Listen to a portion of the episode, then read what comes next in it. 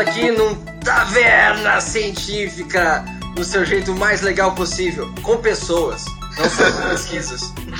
Eu sou o César e eu gostaria de dizer que eu sou completamente desinformado. Eu sou o Reinaldo e gostaria de informar-lhe sobre informação. Eu, eu sou o Luca e eu gostaria de dizer que não se pode dizer quase nada sobre ela, mas não se pode passar sem ela. Isso foi tão ambíguo, mas nós não- ainda não dissemos aos nossos, nossos queridos ouvintes que esse programa, tão bem ajeitado, tão bem comportado, tão moça de família, vai ser sobre informação. Ou melhor dizendo, a ciência da informação.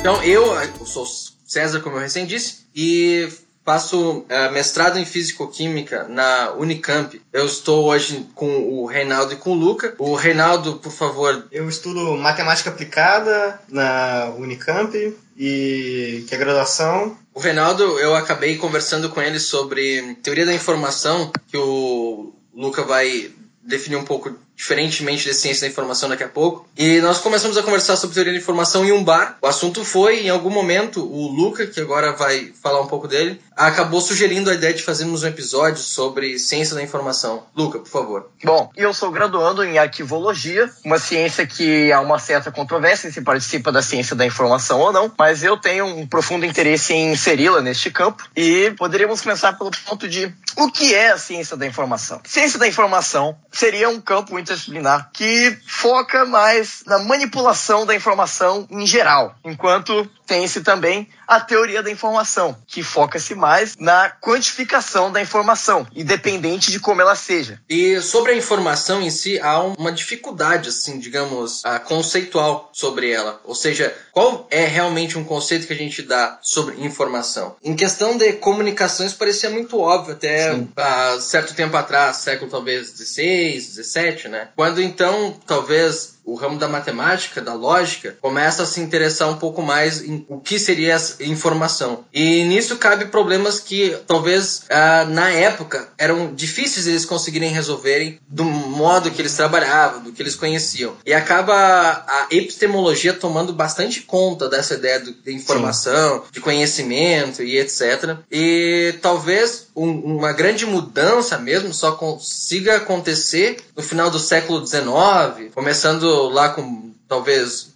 uma questão de estudo de entropia, né, da questão dos computadores que começam a aparecer e até então e ficava um tanto de lado como proceder dessa forma, né? Aliás, queria citar aqui uma parte de um artigo que eu vou linkar depois no podcast, que fala, né, que a informação, tendo características como novidade e relevância, ou seja, referindo-se então ao processo de transformação do conhecimento e principalmente seleção e interpretação dentro de contextos específicos. Pois é, esse é mais o foco da ciência da informação. É, exatamente. Mas isso não acaba nos trazendo a pergunta, né? Por que, que a informação é designada assim? Por que, que acontece a gente entender ela dessa forma? O, o conceito epistemológico, que é aquilo que eu mais ou menos discorri agora há pouco, traz a informação para processos não humanos, né? Particularmente os sistemas biológicos, sistemas físicos. Só- e vice-versa, quer dizer, processos físicos e sociológicos, por exemplo, acabam deixando de lado a dimensão semântica e consideram os parâmetros situacionais de interpretação. Aí cai a pergunta, né? Se seria possível derivar uma definição comum para o termo informação. O que vocês acham? Pois é, César. Uma definição muito interessante de informação que me causou muita reflexão foi a, é a definição que exclui uma necessidade de um receptor e de um emissor de informação, que acaba por, consequentemente, considerar qualquer tipo de causa e efeito como informação. Entendi. Mas eh, antes da gente chegar a essa parte, eu vou. eu- Na verdade, eu vou discorrer um pouco sobre esses elementos da comunicação para falar sobre essa questão de receptor, codificador mais em diante, né?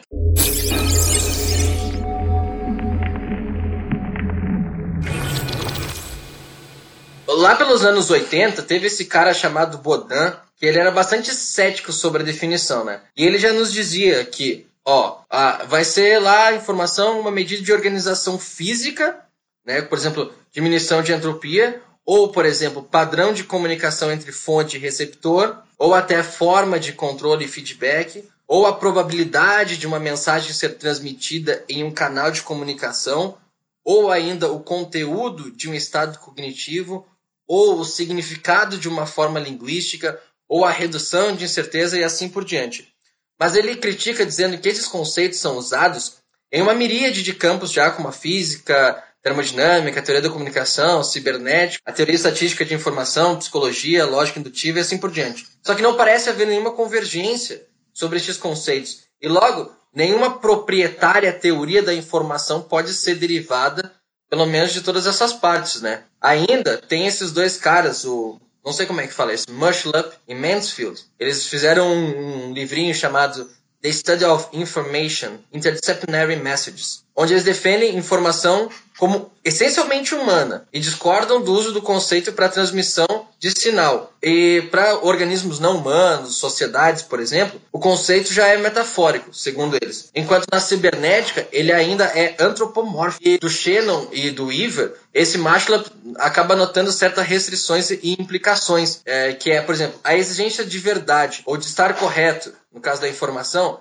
acaba com, tendo o dever de excluir o falso e as mensagens incorretas. A exigência de valor e utilidade deve excluir mensagens não auxiliadoras em decisões e ações. Já a exigência de novidade deve excluir mensagens repetidas ou redundantes. Exigência da surpresa deve excluir mensagens esperadas ao receptor e exigência da redução de incerteza deve excluir mensagens que deixam o estado de incerteza do recebedor inalterado ou o aumentem, e assim por diante.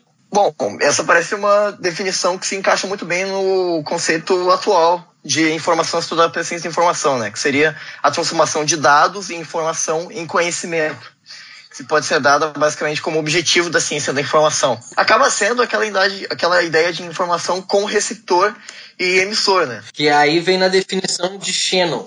O, o, o Shannon ele dá uma definição quantitativa, né? Uhum. Sobre seleção dentro de um repertório físico. Uhum. Mas no Shannon a, é uma teoria fundamentalmente de sinais e mensagens, onde o Shannon inclui seis elementos no, no módulo de comunicação, que é a fonte, primeira parte, uhum. Codificador, aí então tu tens a mensagem, o canal por onde ela passa, uhum. o decodificador lá onde vai receber e por fim o destinatário, que é o receptor. O que tu falas é justamente a desnecessariedade de haver codificador e descodificador, é isso? Exatamente.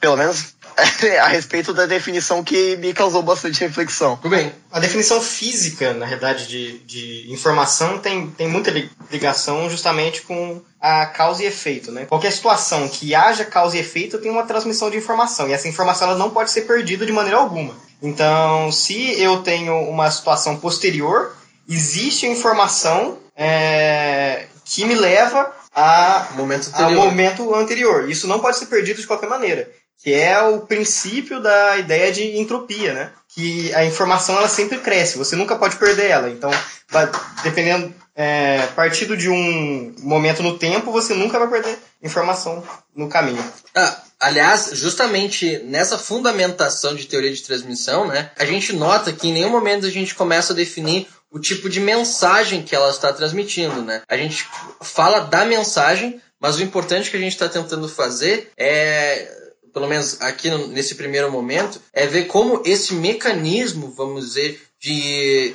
entender e conceituar a informação exige certas restrições, exige certos, como é que eu posso dizer, constraints, né, lógicos, e como esse pessoal tenta definir dentro desses constraints. É, mas tem, tem algumas coisas que o. Quem foi que citou aquela O Bodan? Isso, que ele, que ele citou que elas vão contrárias à ideia de informação física, né? Que a, a ideia de informação física ela refere à, informação geral. Então, qualquer informação que você tiver no sistema físico, ele cabe como informação. E você tem muitos usos disso na mecânica quântica, por exemplo, o conceito de entrelaçamento quântico, que tem casualidade direta, ele traz a informação que não está é, sendo abrangida pelo conceito dele. Tá, então vamos tentar só recapitular um pouco o que a gente está fazendo aqui. Primeiro, o que a gente está falando é da ciência de informação. que ela começa a ter certa discussão e relevância a partir de que a epistemologia começa a tratar dela, a parte matemática surge para que a gente possa fazer coisas reais com essa informação, que a gente possa realmente usar ela de alguma forma. E aí cabe as necessidades que a gente tem disso. Lá o Bodan, ele fala de vários sentidos que se meio que define a, a informação, sabe? Dentro da cibernética, psicologia, coisas assim. Só que nenhuma delas converge para algum sentido da informação. Mas a gente vê que existem exigências que fazem com que a natureza da informação seja melhor compreendida. E isso segue ao que o Reinaldo diz que ela não necessita ter essa paridade física com alguma coisa, né? Essa parte que a gente está dizendo é um conceito que a gente chama de naturalização da informação, onde tu começa a entender a natureza dela, né? Essa controvérsia disparidade entre informação dita pragmática ou semântica e aquela sintática, ela começa justamente com esses caras colossais aí. Para quem quiser as referências, né? Tem o Boltzmann, o esplêndido John von Neumann, é um cibernético magnífico. O Nyquist, tem um, umas equações legais dele. Norbert Wiener, e entre outros. E, e tem esse cara chamado Hartley, que ele particularmente argumenta sobre aspectos de transmissão caso corrente elétrica, eletricidade, sendo essa transmissão não necessariamente humana, sabe? Então, é, ele acaba até dizendo que é desejável eliminar os fatores psicológicos envolvidos em estabele e estabelecer uma medida de informação puramente em termos de quantidades físicas. O que não significa em nenhum momento dizer que a informação é uma, extra, uma, uma extração diretamente de uma propriedade material, né? ela não é física. Já o, o Shannon, ele ainda fala mais. O Shannon é loucão. Agora, se a gente falar Shannon, Posso dizer que é, que é loucura. Uhum. O Shannon ele fala que o aspecto semântico é irrelevante para os aspectos, por exemplo, da engenharia. Não sendo verdade o inverso, né? E o, o Wiener ainda afirma que informação é informação, não matéria, tampouco energia. Nenhum materialismo que não admite isso pode sobreviver hoje em dia. Nossa, até rimou. Que isso. que coincidência. É, o Shannon, para quem não sabe, ele, é, ele foi o, o, cara que é conhecido como o pai da teoria da informação, né? Sim. Então, a teoria do, dele foi é, a teoria matemática da, da, da, comunicação, que foi a, a base né, do, o começo da teoria de informação, que ele começou em 1948 e 49. A, a tarefa do cara foi considerar a comunicação como um problema matemático rigoroso. Então ele foi embasou na estatística e ele desenvolveu um método de determinar a capacidade de um canal de comunicação em termos de ocorrência, de bits, que é, foi a primeira quantidade de informação que é baseada em qualquer sistema. Então, se eu tenho é, algum sistema que eu vou trabalhar com informação, o, a unidade seria esse bit. Ele varia de acordo com é, intensidade, é, o dígito, e, e você trabalha todo o seu sistema de informação baseado nisso. Mas a gente consegue aplicar esse sistema de bits até mesmo no processamento da informação pelo cérebro humano? Você consegue aplicar em literalmente qualquer coisa qualquer que você coisa. quiser. Aliás, eu queria ainda citar, né, sobre esse, essa questão do Shannon. Esse caráter estatístico, ele é, é feito pela quantidade de liberdade na escolha que se tem, sabe? Ou seja, se tu tiver maior liberdade para escolher algo num sistema, maior a incerteza que tu tem nesse sistema. Só que isso, justamente pro Shannon, vai significar informação. Aí esse Weaver que eu recém citei, ele diz uma coisa bacana sobre esse conceito definido pelo Shannon, que é simultaneamente decepcionante e bizarro. Decepcionante porque não tem nada a ver com o sentido. Não, não interessa o sentido da mensagem. E bizarro porque não lida com nenhuma mensagem, mas lida com o caráter estatístico de todo o agregado de mensagens. E ainda ele diz que é mais bizarro porque nesses termos estatísticos as palavras informação e incerteza encontram-se como parceiras, não são desvinculadas em nenhum sentido, sabe? É, isso tem uma ligação extremamente forte por dessa base de você ligar a, a informação com a incerteza que você consegue ligar é, informação com a física quântica, por exemplo, que são que você trata de incertezas a, todos, a todo momento. E nesse contexto, né, esse, esse Meller, ele ainda diz que informação é dependente de contexto. Ou seja, é um conceito contextual. Isso vai fazer todo sentido quando a gente pensar em na aplicação, questão quântica, etc. Mas olha só, veja bem. A pergunta, o que é informação, para o Mahler, então, não pode ser endereçada sem contexto. Aí lá na física quântica, é, ela acaba sendo a dinâmica do cenário, onde, entre aspas, a decisão se realiza em um sistema que rende um fluxo de informação, sendo essa decisão sem necessidade de um observador consciente. Muito embora a informação só vem a ser pela medida. Ou seja, ela não existe sem a medida da informação. E nesse sentido, o Mahler, ele justamente fala que a, a, a informação, a ideia da informação, ela acaba sendo um construto teórico. Ele diz ali, ó, que a propriedade pode ser explorada ainda para cenários de comunicação como na criptografia. Informação tem que ser definida dentro de um cenário. Ela não simplesmente está por aí. Ou seja, ela não é o observável puro, mas um construto teórico. É data interpretada. E já foi demonstrado, na verdade, por exemplo, com a teoria quântica, que essa teoria quântica de informação ela estende e completa a teoria clássica de informação. Uma teoria assim, então, forneceria benefícios à criptografia, mas obviamente, também ao processamento de informação quântica. E, aliás, até já existe um bit, como a gente meio que definiu, quântico, que é chamado de qubit. E é um sistema microscópico, tal como um átomo, um spin nuclear ou, um, ou fótons, por exemplo. E consegue fazer um sistema de informação, logo, passar informação a partir disso, né? E o interessante do, do qubit é que ele justamente trabalha com a sobreposição. Então, ele, ele é a incerteza. Você consegue abrir o teu espaço de, de informação de uma maneira exponencial, porque o qubit, quando ele, quando ele pode fazer todas as sobreposições de posições ao mesmo tempo, e que é um tipo de informação, e que você pode é, adquirir essa informação para fazer algum tipo de cálculo e tudo, de, de maneira. Chama? De processos é, diferentes. De, é, em, em, processos paralelos. Paralelos. Então você consegue utilizar o paralelismo do, do comportamento quântico da, do, da, do que você está usando, de fótons ou de elétrons, para você fazer a análise de coisas que com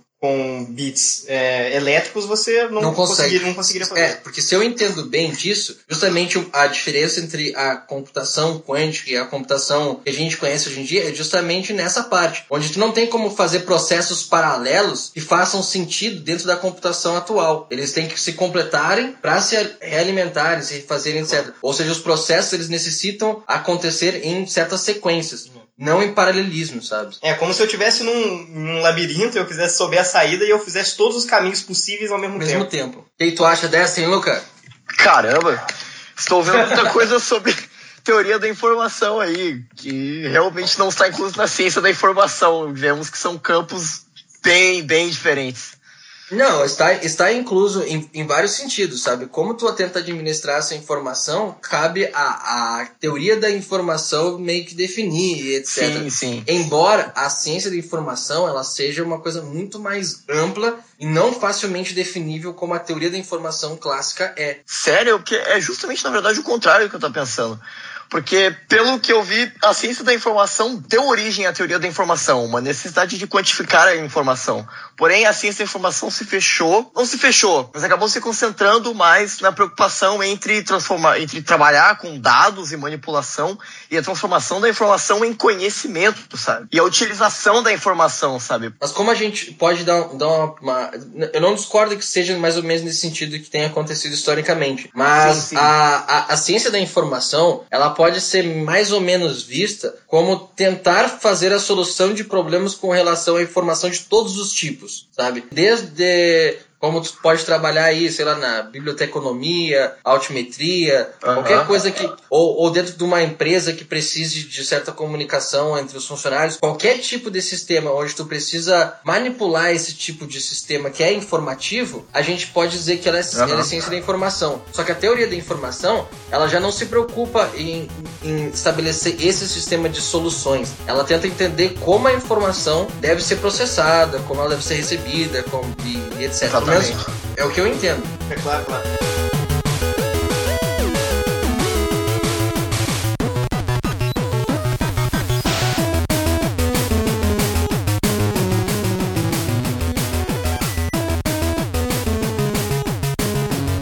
Eu vou falar um pouco da teoria do Shannon Claro. aplicado à mecânica estatística, principalmente a ideia de entropia, sabe? Certo.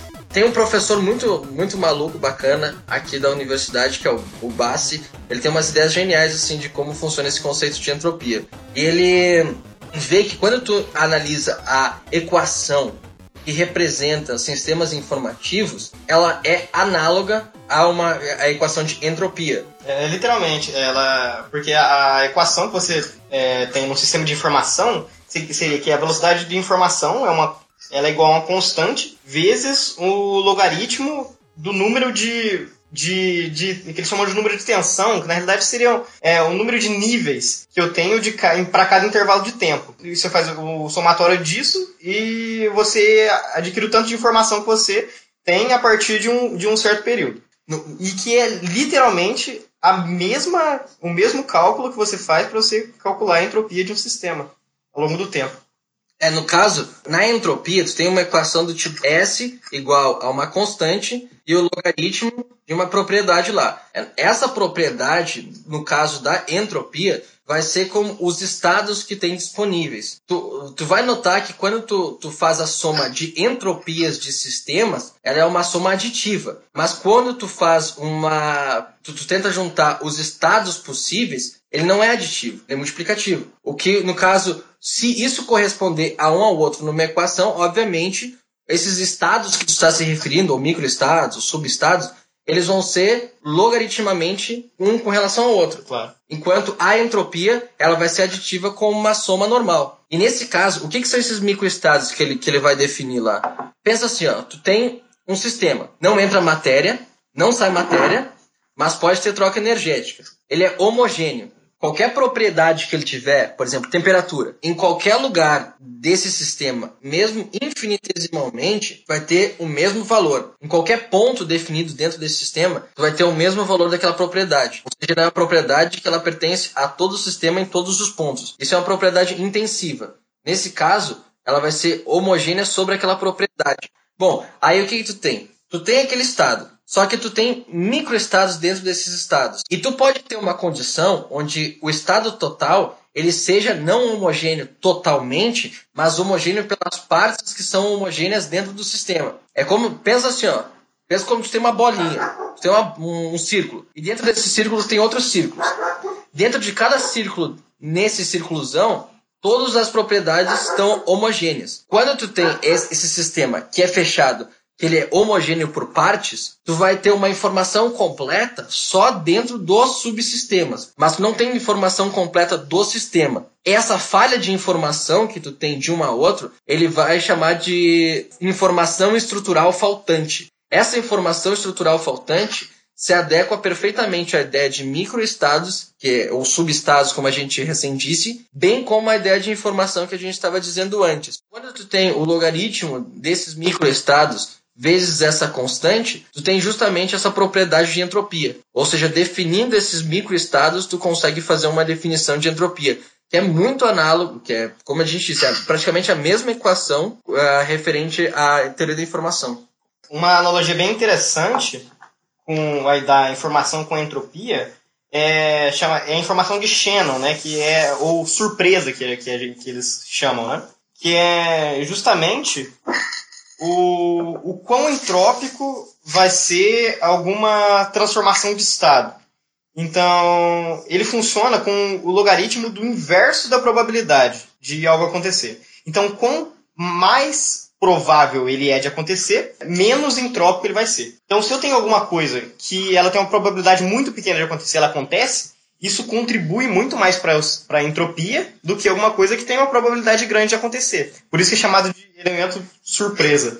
E, aliás, o, o- a- as próprias ah, derivações dessas ideias, elas acabam entendendo que existem propriedades entrópicas que não são a entropia também. Certo. Isso, isso- isso- é interessantíssimo. Nossa, como, por exemplo, o quê? Como jogar uma moeda, por exemplo. A ideia de você jogar uma moeda, o resultado dela, só por ele ser alguma coisa ou outra, ele tem uma variação na entropia pela diferença de resultados.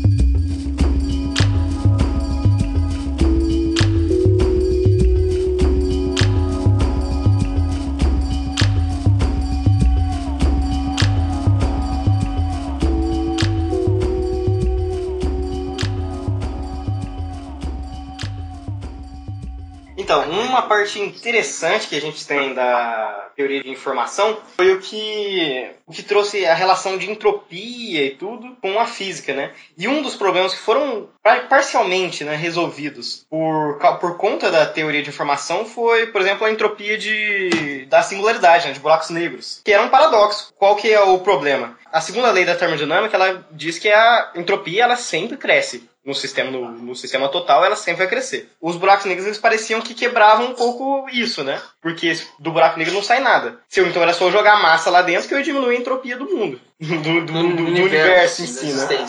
E já que isso que o buraco negro é uma singularidade, então a informação física ela podia desaparecer permanentemente no buraco negro. Só, só um segundo. Uma coisa que eu já defini num outro episódio do, do, do Science Tela, mas é interessante falar, o, a, o conceito de singularidade na física é quando alguma propriedade ela discorre para o um infinito. Isso. Ou para, no caso, para a inexistência. Então, não tem mais como capturar ela de nenhuma forma, é isso? Isso. Ah, e no caso o buraco negro, a gente tem a singularidade no sentido gravitacional ou de de. Na realidade, é singularidade no conceito de energia. Então, se eu tiver um sistema que ele for. Se ele tiver energia suficiente, ele se torna uma singularidade energética, que é o conhecido buraco negro, né? Que no caso seria energia em questão de massa. Mas poderia ser temperatura, que é conhecido como Kilgoblitz. Então, em princípio, isso seria muito controverso, né? De você ter. você diminuir a entropia do sistema total em, alguma, em algum ponto, né? Um dos caras que primeiro estudaram isso foi o Stephen Hawking, né? Que foi uma das maiores descobertas dele que é a radiação Hawking, que ainda não foi provada, mas ela tem toda a coerência física de estudo teórico, né? Que seria como que o, um, que o buraco negro ele, ele emitiria esse tipo de radiação, que é uma radiação num estado energético muito alto, que voltaria ao sistema total, né? Porém, tem outro problema, por causa que essa radiação ela é sempre igual. Então, você não consegue isso. Você, sei lá, cair um, um, um, próton, um nêutron ou um elétron, qualquer coisa que cair dentro do, de uma singularidade, ele emitiria o mesmo tipo de informação. Seria a informação Hawking. Então você perdi, perderia a informação é, prévia, o que também é uma das contradições. É. Então, existem várias coisas que são implicadas de, dessa relação. E uma coisa muito interessante é que a entropia do buraco, do buraco negro ela cresce com relação à área do buraco negro, que é a área do seu, do seu horizonte de eventos. Porque o buraco negro, em, em relação, ele não tem um volume. Ele é só aquela área. Então as coisas ficam na superfície dele. Então você precisa de uma transformação que pega as coisas que estão em três dimensões. É uma transformação no sentido matemático. É, uma transformação no sentido matemático e, e físico também. Você transforma as coisas que estão em três dimensões em coisas de duas dimensões, que vão ser, vão ficar na superfície desse buraco negro. E é ali onde ele concentra essa entropia. Então você precisaria de alguma transformação que fosse uma transformação injetiva, para ela não perder informação. Tá, vamos só definir um pouquinho assim.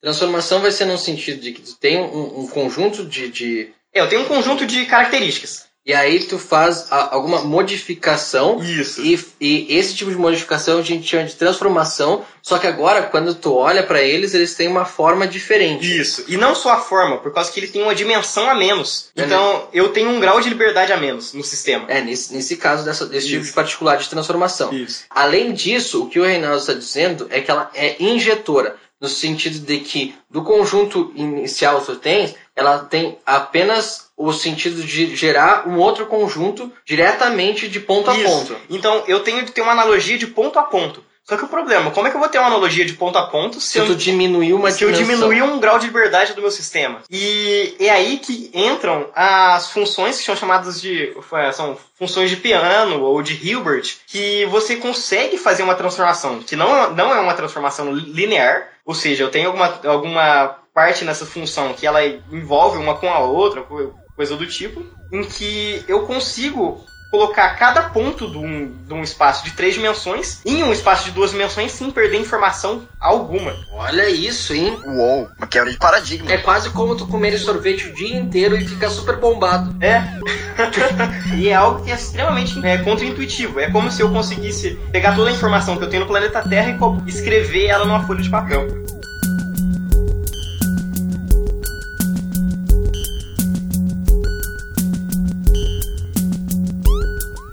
A informação quântica, ela tem vários tipos de, de análise que você podem ser feitas. Você pode ter padrões de informação, é representação de informação, que são várias características que você tem para cada sistema quântico de algum tipo. O entrelaçamento quântico, por exemplo, que é uma maneira de você trans, transpor informação de um ponto a outro a distância em tempo infinitesimal, então é instantâneo. Então só de você obter uma informação de um ponto, você consegue obter a informação de outro, de outro ponto a qualquer lugar que seja instantaneamente. O, o que quer dizer que você pode adquirir informação mais rápido do que a velocidade da luz. O que é um problema. Então, basicamente, se eu tiver um, um, tipo de partícula em uma galáxia e outra partícula em outra galáxia, e alguma tipo de cadeia de evento acontecer com uma determinada partícula A acontecerá com a B no exato momento. Isso, exatamente no, no exato momento. O que a gente achava que não era possível, mas já Sim. foi comprovado, tem inúmeros estudos sobre isso, principalmente com, com a relação de fótons e estados, né? Uhum. E... e... tem alguma explicação é, de Olha, São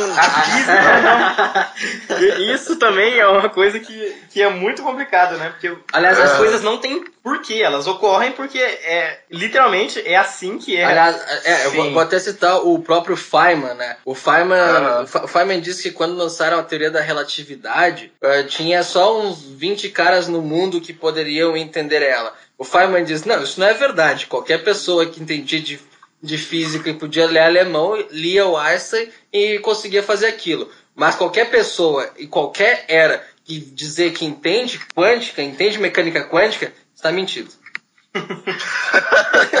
é verdade, eu já tinha ouvido isso mesmo. Existem é, estados na mecânica quântica, por exemplo, que você tem uma quantidade de probabilidade que é maior do que 100% para certos estados. Então você tem mais informação dentro dele do que ele mesmo tem antes, num tempo anterior. É uma, são coisas muito bizarras. Aliás, tem uma coisa muito interessante que saiu esses dias. Assim, ó, interpretação sobre como a mecânica quântica é com relação à natureza e vice-versa existem desde que a mecânica quântica começou a ser mecânica quântica, sabe? Algumas visões se favorecem, outras não. Mas nesses últimos tempos teve um, um pessoal que lançou umas pesquisas bacanas, teóricas, falando que a nossa intuição de realidade, ela é determinística. Só que a realidade, ela não deve ser encarada com relação à nossa intuição. E se a gente entendesse a realidade como ideia de probabilidade, várias coisas estranhas que a gente pensa da mecânica quântica seriam extremamente comuns. É, por exemplo, o fato de quando você está uh, o fato do, da observação fazer a diferença no comportamento da onda partícula seria esse conceito de informação é isso é um é, é, é, ó, tem informação sendo passada de um para outro sabe nesse, uhum. nesse caso de interferência de um e outro tem o uhum. famoso famoso experimento de dois dupla slits, fenda. é dupla fenda que eles chamam em português. Exatamente. É. E no caso de tu colocar um, ele se comporta lá de uma determinada maneira, tu coloca o outro, eles comportam de outra maneira, tu coloca os dois, eles têm uma interferência de onda, sabe? E não e, e são ondas que vão dar um, um, padrão de linhas do outro lado. E a, a questão é que tu fazendo dinâmicas de gravar onde vai acontecer a saída e etc. Parece que sempre eles entendem o, o próprio fóton, o próprio elétron lá, vai entender a informação como ela acontece, independente de existir ou não aquele slit, né? Esse, esse é um tipo de sistema que ele tem a informação, sabe? A questão é que tu lê a informação do experimento que tu fazes, entendeu? Ou seja, a gente entra mais ou menos naquele, naquela dinâmica que a gente falou antes. A informação não está lá, sabe? Ela, o, o, átomo, o elétron, o, o fóton, ele não tem a informação. A informação é que tu lê da medida que tu faz. Então, esse Sim. resultado estranho que a gente vê no, no, nas duas fendas não é uma característica propriamente da coisa em si. A característica estranha é da informação que tu retira disso. É, então nesse sentido a gente pode considerar a informação então como um fenômeno a partir da consciência. Não, não, é, não, não, não, não da consciência, não da consciência. tá, a partir de qualquer tipo de interpretação possível. Também de, não. É, de medi na realidade é mais medição, né? Uh -huh. Você é nossa, é difícil. É, é que assim, ó, tu, tu organiza aquele sistema uhum. para tu tirar alguma medida, sabe? Esse tipo de organização ele só funciona de uma forma de informação que está exatamente prevista no modo que tu está medindo ela, sabe? Uhum. Então tu organiza para ter aquele tipo de possível informação e tu tem aquele tipo de possível informação e nenhuma outra. Esse, por exemplo, é o conceito que a gente vê em energia quântica, por exemplo. Tu tem uma equação lá que vai descrever um estado e não existe como tu ter outra medida que tu vai retirar de energia senão daquele estado. E todas as energias possíveis que tu medir só vão ser sobre aquele estado, desde que a partícula esteja naquele estado. Se ela tiver em uma combinação de estados, são só os estados possíveis de energia daquele, daquela combinação de estados que tu vai poder ter. Esse tipo de extração de, de, de energia que tu tem lá da medição é a informação, Uhum. sabe? Nossa, então seria uma coisa essencialmente quântica, então.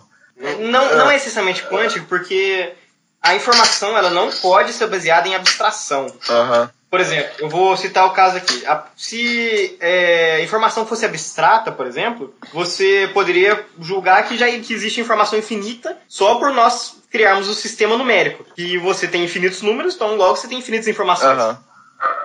É, infinita informação. E isso não é verdade, por causa que a informação ela só existe a partir do momento em que aquele valor ele é analisado ou medido, porque, por exemplo, todos os números existem. Sim, Todos os números existem. certo. Certo? Só que eles só se tornam informação a partir do momento que eu penso neles, ou escrevo eles, e coisas do tipo. Ah, certo. Entende? Entendo. Aliás, acho que o, o, o Reinaldo tinha me dito uma coisa que era um pouquinho diferente antes até. Por exemplo, se eu realmente a, a fazer a abstração de um número, por exemplo, um número muito grande, etc., ele não necessariamente tem a característica de informação. Uhum. É, mas quando esse número está numa medida, como, sei lá, o número de vacas, o número de folhas de uma árvore, etc., aí aquele número existe para aquele tipo de contagem Claro, que eu claro. tenho, e aí ele se torna informação. Eu pensar naquele número não, não define a ideia de informação. Na realidade, se você pensar, ele até se torna informação por conta do seu cérebro, ter, você ter de pensar naquele número, aquele número, ele se torna algo na sua mente. Mas esse número já existia, entre aspas, Sim. na- no universo antes disso acontecer, mas ele não era informação. Ele se torna informação a partir do momento que ele é utilizado para medir alguma coisa, sem sendo você medir ele na sua mente ou você medir alguma coisa literal, como Então agora faz todo sentido o homem que calculava, quando É. ficava olhando as áreas, falando 370.437, não sei o que, folhas. Aí o pessoal fica, ó, você contou todas as folhas. Porque, se, por exemplo, se a gente tivesse toda a informação abstrata, a gente já. é, a gente poderia, por exemplo, hash, que é um tipo de, de criptografia, não faria o menor sentido. Porque a gente já teria essa informação simplesmente por existir números. Sim. a gente não tem. Certo.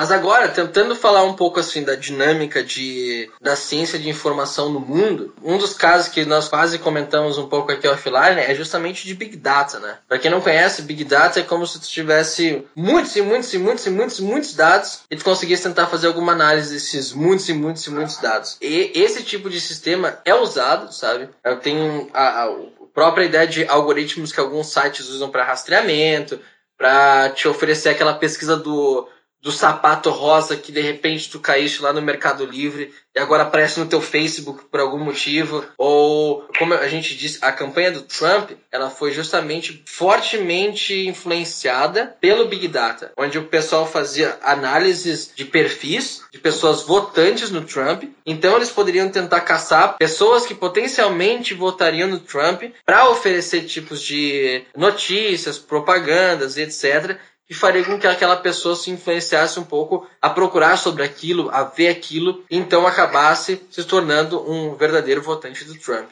É, um, um ponto interessante, até a gente, a gente é afetado diariamente pelo Big Data. Quando, por exemplo, você faz análise de cartões de crédito, por exemplo. Se a pessoa ela costuma toda terça-feira é, fazer é, retirar 80 reais do banco. Se esse cara vai e retira 5 mil reais, às vezes o o, pela análise de dados que o software faz do banco, ele não deixa o cara fazer isso. Porque assim, o cartão pode estar sendo roubado ou coisas do tipo. E é, já existem sistemas, por exemplo, do Nubank já usa isso, o Banco Neon, em que certas empresas fazem propaganda para você de coisas que você compra. Por exemplo, o cara vai sempre compra cerveja. Aí eles fazem propaganda de algum tipo de cerveja ou dão um desconto para alguma coisa baseado naquilo que você compra. Então, os seus dados já estão sendo utilizados para fazer uma análise do, do grupo social que você vive e mesmo você sem saber disso. Ou do, do tipo de vida que tu Ou levas, do tipo né? de vida que tu leva e tudo. E aí uma falha nesse padrão é considerado como um roubo em potencial. né? É, é uma, uma aberração. Se, se alguma, alguma aberração acontecer, ela é analisada e podem ter várias consequências. Isso, se tu fores pensar bem, é, é uma extensão magnífica de uma boa capacidade humana, né? Olhando a televisão dos anos 90, 80, onde computadores não eram usados para fazer nada, tu vê muitas propagandas que faziam todo sentido com o povo brasileiro daquela época, né? Só que agora, com a capacidade que a gente tem de analisar essa informação, justamente esse- essa ideia de Big Data,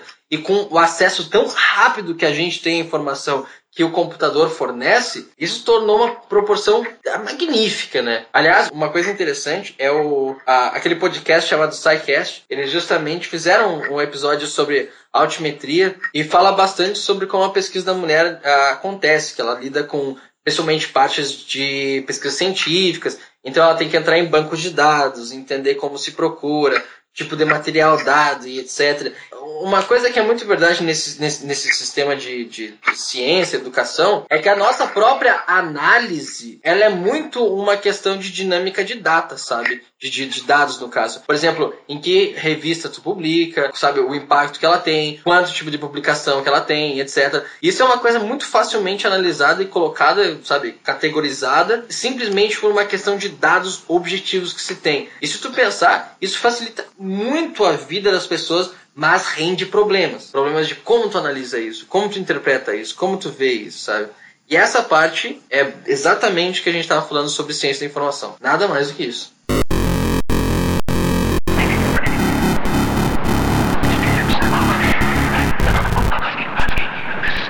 Bom, temos então a, um outro paradigma de ciência da informação que estudaria mais a questão da informação voltada para a interpretação humana. Seria informação registrada em suporte para o consumo humano. A ciência da informação surgiu ali no. Na verdade, os primeiros periódicos datam do século XVII. Basicamente, a ciência da informação hoje consiste em análise, coleta, classificação, manipulação, armazenamento, recuperação e disseminação da informação. E teve seu surgimento motivado por necessidades claras de política de eficácia e eficiência em relação principalmente à comunidade científica, que ali no começo do século XX começou a produzir muita informação, ainda mais com a Segunda Guerra Mundial, que se deu a famosa explosão informacional e documental dos Estados Unidos, onde o pessoal já não sabia mais o que fazer com aquela quantidade enorme de registros, sabe? E acabou desencadeando esse tipo de necessidade, sabe? Diferentemente do que algumas pessoas pensam, ela não surgiu com o advento da World Wide Web, né? Como é comum achar. O processo de surgimento da comunicação formal científica se deu por alguns jornais na França, eh, na União, na UK, como é que é o nome em português, ó, galera? Reino no Reino Unido. Unido, assim como o surgimento de algumas pesquisas precursoras, principalmente relacionadas à produção científica, foram determinantes para o surgimento da ciência da informação. Veio então o- a criação do Instituto Internacional de Bibliografia pelo Paul Otlet, que é considerado o pai da ciência da informação, em 1985. Todo mundo aí é considerado para essas informações Ah, que a pois gente é, falou. né? Incrível! Ciência da informação é uma pessoa de, muito, de muitos pais.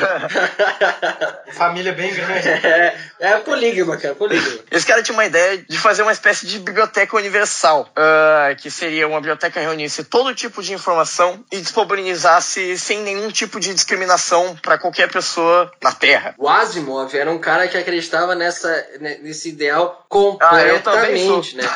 No- no- Tanto que no livro Fundação ele tem uma ideia assim, de grande biblioteca sobre todos os assuntos que tu pode pesquisar a palma da mão. É, no caso, uma biblioteca é um planeta, né? É, né? No nosso caso, agora a gente tem a Wikipedia, que é o, como o Reinaldo disse antes, com 96% de acurácia. O que, que é a Barça? Vocês nunca usaram a Barça? Caralho, eu não sei também. A Barça é um, é um compilado. É a Wikipedia de 1930, que é um compilado imenso de informação que você tinha em livros. Pra mim é enciclopédia. É, É, é a maior a, a enciclopédia grande que existia é a Barça, que ela tinha sei lá quantos capítulos. Tudo. Seria a ideia da enciclopédia mais completa possível, então. Isso. Barça é de 19, começou em 1964. Já tiveram três enciclopédias. A mais atual começou em 2007 e ainda está sendo atualizada, com 18 volumes. Ó, bom, então, logo depois do surgimento desse Instituto Internacional de Bibliografia, ah, ele acabou se tornando o Instituto Nacional de Documentação e logo depois do American Documentation Institute, que mais tarde muda o seu nome para American Institute for Information Science. Que é o nome que acho que até agora é, não? Que é o nome até agora, exatamente. Que eh, forneceu as pesquisas base para a ciência da informação que se tem hoje em dia, surgindo na explosão informacional depois da Segunda Guerra Mundial. Então, logo depois dessa explosão informacional da Segunda Guerra Mundial, surgem os computadores que começam a ser utilizados pela tecnologia da informação, principalmente no início dos anos 80, com o aumento da capacidade de computação, beleza? Então, a partir da criação do, do American Institute for Information Science, temos a criação da teoria da informação, que é exatamente o que vocês estavam discorrendo antigamente no podcast, que traz conceitos de ruído, entropia e redundância para a computação. Por contudo, essa teoria não pode ser confundida com a ciência da informação, Não. porque ao que eu vi, pelo menos, ela foi desenvolvida estritamente para máquinas e não pessoas, as quais são submetidas a mensagens de todos os lados, selecionando as de seu interesse. Então, Sabe? a- a- aí entra justamente aquelas primeiras dificuldades de definição que eu coloquei no início do episódio. né? sim, sim. Tem um pessoal lá, como Matloop e etc., eles desacreditam totalmente que exista informação não essencialmente humana, né? Enquanto, e, e eles justamente fazem essa separação no sentido de que a teoria da informação é uma teoria de sinais. Eu, particularmente, não entraria nessa briga. Eu, Mas... eu não con- É, né? eu não concordo, mas eu vou ficar em silêncio. Exatamente. Eu também não concordo. Mas prossiga. Bom, então, a informação surgiu formalmente nos anos 60, com estudos sobre a recuperação da informação, principalmente em relação à comunidade científica que necessitava dessa recuperação de informação para a produção de novas informações científicas, sabe?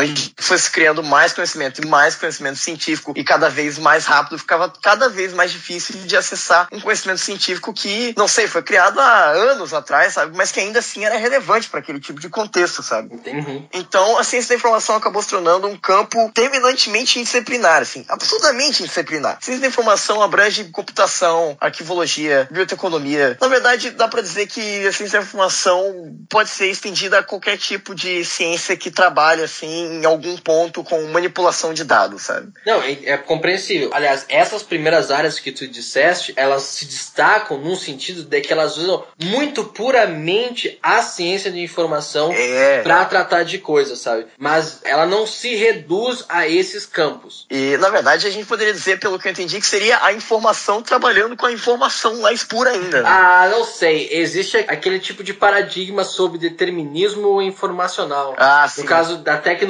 por exemplo, é uma coisa que se desenvolve por si só, formando tecnologia e formando informação. Só que existe o pessoal que ah, justamente entende que tu pode gerar sistemas para informação que não derivem de sistemas que gerem informação. Aí entra um problema. Existem sistemas que ele só tem solução a partir do momento em que você tem a informação de outro sistema. E existem alguns que não têm solução independente de quanto você avança no sistema. E esses são interessantes. Interessante significa que são um desafio para alguém. Cara, sabe que recentemente eu terminei de ler um autor de teoria da comunicação, sabe? Ele tenta explicar as tecnologias inventadas pelos seres humanos como sendo extensões dos sentidos humanos, sabe? Ele justamente concorda com esse Mahler, que ele diz que, por exemplo, a cibernética é antropomórfica, sabe? Sim, exatamente, exatamente. É, um- uma das definições de tecnologia é- era justamente essa. Extensões da, dos sentidos É, humanos. são né? extensões dos sentidos humanos. Mas existem é, aparatos tecnológicos que, Fazem sentido. não fazem sentido. É, é, devido a avanços mais É, recentes. que né? eles avançam a pontos que eles não, não, não têm. Não são extensão. Não são extensão, eles não são sentidos. Precisam de mais de um, de, um, de um nível de interpretação, né? Pra acabar chegando na gente. Precisa de um nível de abstração que foge da, da, da nossa, de nossas mentes. Pois é. Mas, interessantemente, esse cara que eu estava falando sobre teoria da comunicação, que ele é um cara bem controverso por utilizar esse meio, ainda mais pelo, pela escrita dele e tudo mais, sabe? Ele não acaba não sendo um cara lá muito científico, mas ele acaba pendendo para um certo ponto de, de determinismo tecnológico, sabe? E ele aponta para uma tendência da humanidade a uma hiperhomogeneização a partir da utilização da da tecnologia elétrica, sabe? Não sei, me citou o nome que tu usaste aí, eu não entendi o que significa. Como é que é o nome? Lip, lipo? Não, não, uma hiper-homogeneização. Ô, louco, bicho. tá bom, tá bom então. O que eu poderia fazer uma analogia para você seria, por exemplo, uma clássica analogia que eu vi em relação ao conceito de entropia e informação seria, por exemplo, a formação de um cristal, sabe? Que lá na base ele é uma coisa mais caótica, onde as probabilidades tendem mais a uma dispersão, e aí à medida que o cristal vai crescendo e a informação vai subindo, ela vai ficando cada vez mais complexa, mais estável, o cristal vai ficando cada vez mais regular, sabe? E aí lá em cima ele acaba sendo mais uh, uh, reluzente, digamos assim, e menos opaco, sabe? Ah, não sei não, não sei, não, é, sei não. Tem, é o, o quão normal ele pode ser. É. é, isso é um pouco complicado, mas é que assim, Luca, essa questão do crescimento de cristal é muito uniformizada, sabe? Exemplo, a partir de que tem um, um sentido de nucleação, que é a primeira parte de formação ali de uma coisa que vai se tornar num cristal, ele segue padrões repetitivos. Uhum. Só que tu não tem alteração na forma de informação, sabe? Tu tem repetição de, de informação. Não aumenta a complexidade. Não, não, não, não aumenta a complexidade. Não, não, não porque assim, ó, uma, uma das defini... Uhum. não, uma das definições da ideia de informação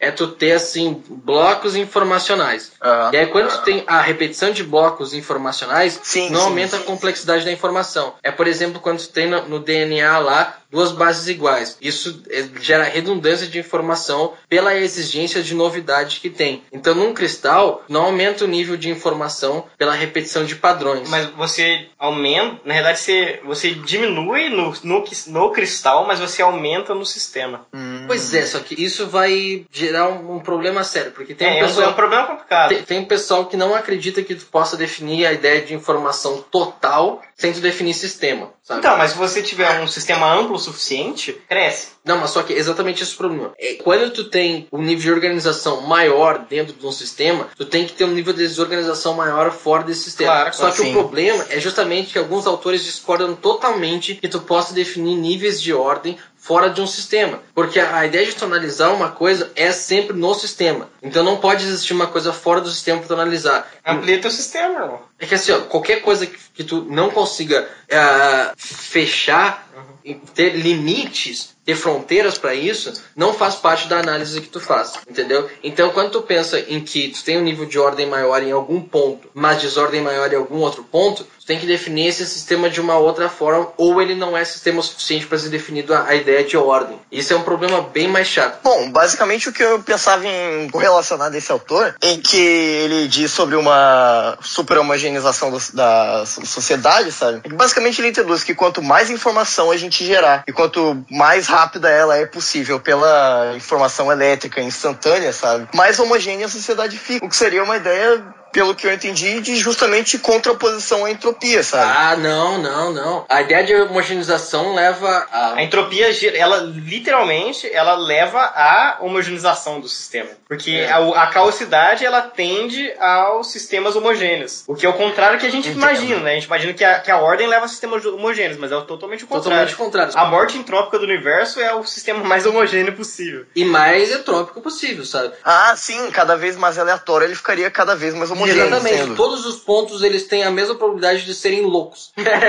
sim, sim. É isso, Enquanto no sistema com, menos, com maior organização, menos entropia, etc., tu não tem isso, sabe? Tem sistemas que podem se comportamentar com propriedades. Olha, não é à toa que no, na teoria de informação, ah. quanto menos provável, mais entropia ele vai gerar. Então, isso leva a um ciclo de que quanto mais provável, mais ela vai acontecer. Quando isso vai gerando mais entropia, isso vai tornando isso mais provável ainda. Então, esse que é o ciclo eterno do universo. Olha, depois desse tipo de afirmação linda, eu pergunto se alguém tem alguma coisa mais para oferecer. Eu tenho um ponto de vista nilista. Vamos Opa, lá! César adora. Pra gente terminar esse podcast. Voltando à relação da singularidade, quando a gente observa esse padrão que a gente tem de você transformar algo que tem três dimensões em duas dimensões e vice-versa, exatamente a mesma coisa que acontece com o holograma. Você pega algum um, um, espaço que você tem duas dimensões, você transforma ele em três dimensões, ou vice-versa. Aham. E se a informação ela é mantida, como que a gente sabe se a gente está num espaço tridimensional ou se a gente está sendo informação de um espaço bidimensional? Tem um pessoal mais teórico que eles justamente usam a constante de Planck para entender como o menor sistema informacional que tu consiga ter na realidade que a gente vive. Menos do que a constante de Planck não existe. Então, Logo, tu pode tentar definir qualquer ideia de informação que a gente tenha aqui na nossa realidade como o bit mínimo sendo, ou seja, o bit, né, sendo a constante de Planck. Isso é uma das implicações que Guido já comentou no. Nossa, Guido. Uau, queria que a gente estivesse ao vivo pra vocês verem minha cara agora. É. Ele comentou de que já que a gente tem um sistema que ele é finito, que ele é um numerável, porque o número de, de volume de Planck que a gente tem, ele é numerável. E existem problemas matemáticos, então, que eles têm uma complexidade tão grande que eles são literalmente impossíveis de resolver. Que mesmo se a gente tivesse toda a capacidade computacional ou de cerebral que você tivesse do universo, ainda não existiria tempo hábil Pra resolver. para resolver ele. Então existem verdades que elas não vão ter nunca uma Nossa, é resposta. como se o universo não quisesse que a gente descobrisse isso. Não, não, e- não, e, e pior Ele nem que isso, consegue. Ele nem consegue. E o pior do que isso é que o pessoal justamente usa esse tipo de argumentação pra perguntar uma coisa que a gente volta lá na ideia do holograma, sabe? Se a gente tem esse bit mínimo e a gente não consegue transponer esse tipo de barreira, será que a gente não vive numa, num holograma? A gente não é um, um seres em hologramas que não consegue desvendar a ideia de holograma que a gente vive? Não tem resposta pra isso. É, é, é uma, é, é uma contingência. né? é, mas é, mas é.